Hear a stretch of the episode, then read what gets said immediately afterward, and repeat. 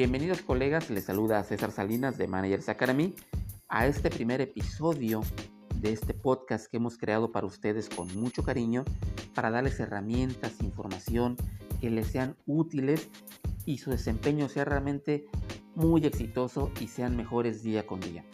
Ok, el día de hoy queremos hablar de un tema muy importante que son las promociones dentro de las empresas.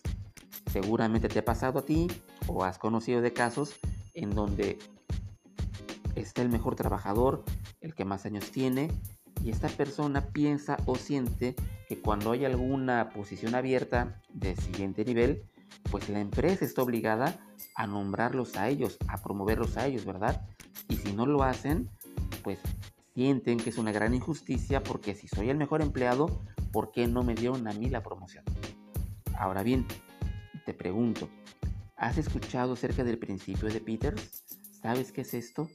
El principio de Peters es un libro en sí que se escribió en la década de los 80 por el señor Lawrence Peters y en este libro él precisamente manifiesta que las empresas cuando promueven al mejor empleado, tarde que temprano, sus carencias para poder desarrollar el siguiente nivel se van a ver reflejadas y se va a mermar toda la productividad y el buen desempeño de su departamento de un 15 hasta un 30% se va a ver afectado e impactado de forma negativa el desempeño de ese departamento, de esa área, por un mal jefe.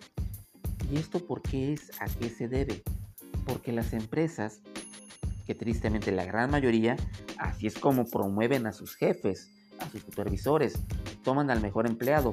Y la lógica diría, pues que sí es cierto, ¿verdad? No van a tomar al peor empleado. Sin embargo, no hay un esquema, no hay un método formal, concienzudo, de formación de líderes con tiempo, con antelación. No tienen esta parte académica. Ellos únicamente se preocupan porque como es el mejor, seguramente va a poder replicar su buen desempeño en el resto de sus compañeros y como fue muy bueno, seguramente lo va a poder enseñar sin ningún problema.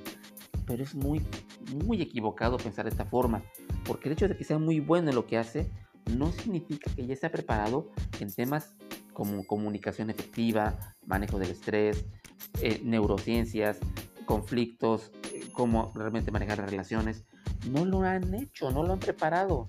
Y tristemente cuando ya tienes una posición así, tienes que lidiar con estas cosas, aparte de las cosas operativas técnicas, que eso pues es del día con día, eso cualquiera lo aprende, pero las habilidades necesarias para un líder no las enseñan. No hay esa cultura. Y aquí la invitación es, si tú sabes esto, porque lo sabes, en tu empresa seguramente no tienen un esquema de desarrollo real, auténtico, de tiempo. Y a pesar de que lo sabes, tú no has hecho mucho por aprender, por leer, por cursos, por certificarte en las áreas que necesitas. Yo lo hice así, así me pasó a mí. Yo fui creciendo así en ese sistema, en ese tipo de desarrollo, de promoción de las empresas siendo el mejor, pero yo me vendía desde antes. Es decir, yo sí leía, yo sí certificaba mis conocimientos y aplicaba ese conocimiento antes de que me nombraran, antes de que me hicieran gerente, supervisor, lo que fuera. Yo lo hacía desde antes. Seguramente has escuchado también al compañero que te dice, yo no voy a dar de más enseñar. Cuando me nombren jefe, van a ver lo que es bueno. O sea, no, compadre. Tienes que enseñarlo desde ahora para que te nombren. Tienes que enseñarlo desde ahora para que el resto de tu equipo te vea como el líder que ellos van a seguir.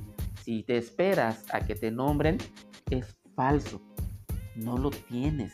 Por eso no lo has enseñado. Porque no lo has practicado antes. Entonces, no pierdas el tiempo pensando que la empresa tiene la obligación de prepararte o de respaldarte porque ella te nombró no lo va a hacer, simplemente espera resultados de ti, no excusas. Entonces, si tomaste la decisión de querer ir creciendo en tu carrera, es tu obligación, por consecuencia lógica, que te prepares día con día. Una de las cosas que más me han funcionado el día de hoy son las neurociencias. Antes fue el PNL, la programación neurolingüística. Hoy se llama neurociencias más avanzado, con más soporte, con más ciencia, estudienlas. Hay muchos aspectos importantes ahí que te van a ahorrar muchos dolores de cabeza y te van a posicionar como un líder actual, vigente, comprometido con tu equipo, con tu preparación. Pero si tú no lo haces, la gente no se va a preparar. Te van a emular y van a emular lo que tú les enseñes, lo que vean en ti. Entonces la invitación es esta. Por favor, si ya tomaste la decisión de formar una carrera, de ser, de ir creciendo en tu trabajo, tómalo como una obligación. Invierte en ti, libros, tiempo, conocimientos, certificaciones, sí o sí. Y hazlo desde antes. No esperes a que ya que lleguen van a ver lo que es bueno y cómo se hace esto, ¿verdad? Ni critiques a tu jefe, por favor. No lo critiques. Acompáñalo, respáldalo. Y tú brilla cuando te toque brillar, pero también es que la otra persona brille, porque así es como la gente también te va a ver a ti. ¿De acuerdo? Así que te mando un gran abrazo. Por favor, coméntame qué piensas del principio de Peters, cómo fue tu promoción, qué harías tú para promover a tu gente. Yo no contrataba recepcionistas, contrataba gerentes en potencia y de ahí empezaba a, buscar quién era el siguiente, ¿verdad? Entonces, ¿qué haces tú? ¿Cuál es tu idea? ¿Cuál es tu perfil? Comparte esta información, por favor. Es muy importante para llegar a más personas. Te lo voy a agradecer muchísimo y te mando un gran abrazo y nos escuchamos en el siguiente, en el siguiente capítulo. Que estés muy bien, hasta pronto.